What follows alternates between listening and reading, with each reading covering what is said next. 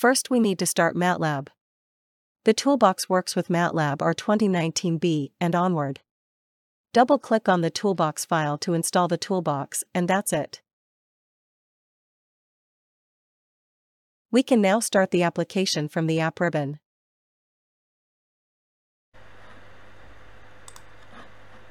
The application will start searching for the ball on plate device over all the COM port.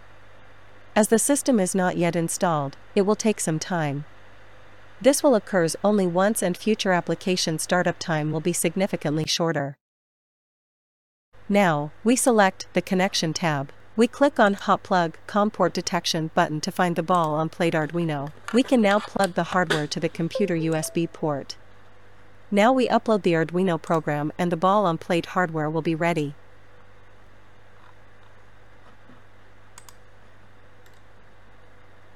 On the Hardware Test tab, we can operate the servos.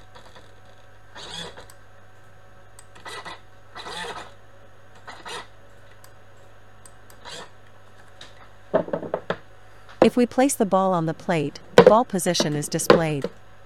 We can also read the raw XY position values. We now need to adjust the lever arm position. To do so, use a square or a paper sheet to ensure that the lever arm is vertical.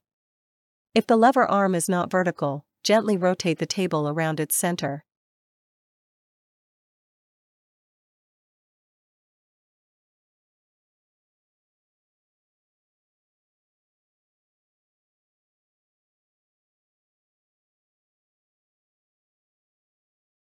We now need to calibrate the ball position. Click on the button and place the ball in the lower screen. Now click on the record button. Repeat the procedure with the other corner. Finally, click on the write to Arduino button. We can verify if the calibration is correct by moving the ball on each corner.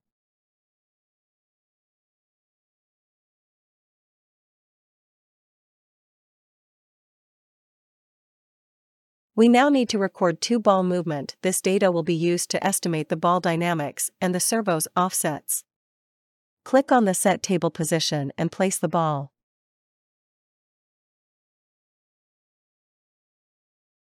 Let the ball roll. You can now perform the same procedure on the other side.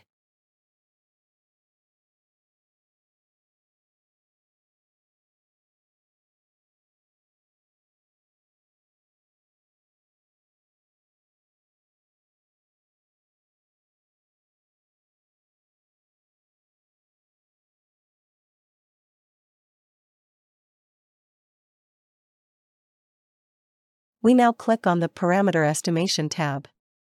The System Dynamics parameter are automatically computed. The graph shows the recorded data and the simulated output.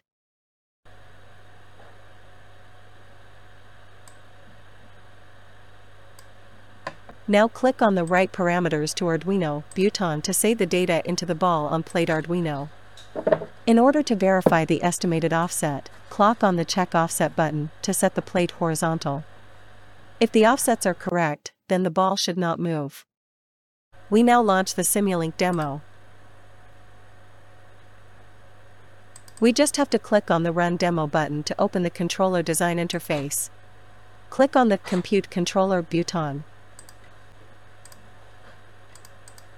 This first block allows to send control to the servos and reads the ball position. The hardware COM port can automatically be detected. The second block allows to display the ball position and a path to be followed by the ball. This block also computes the reference position for the controllers. To run the Simulink file, just click on the Run button. The block set does not have any programming requirement and does not requires any compilation. The model can be executed very quick.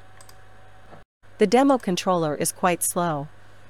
It is only used to validate the hardware configuration and the parameter estimation. You can see how the reference generator is used with the controllers to ensure that the ball follow the reference path.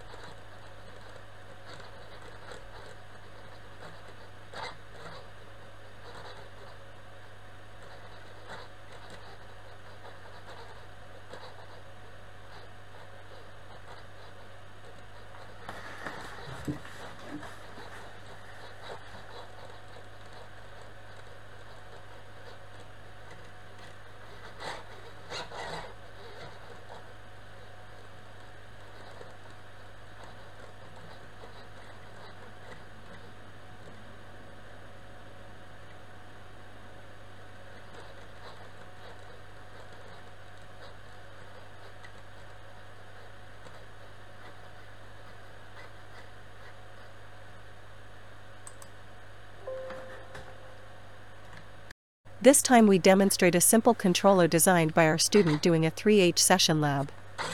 The objective is to follow the path as fast as possible.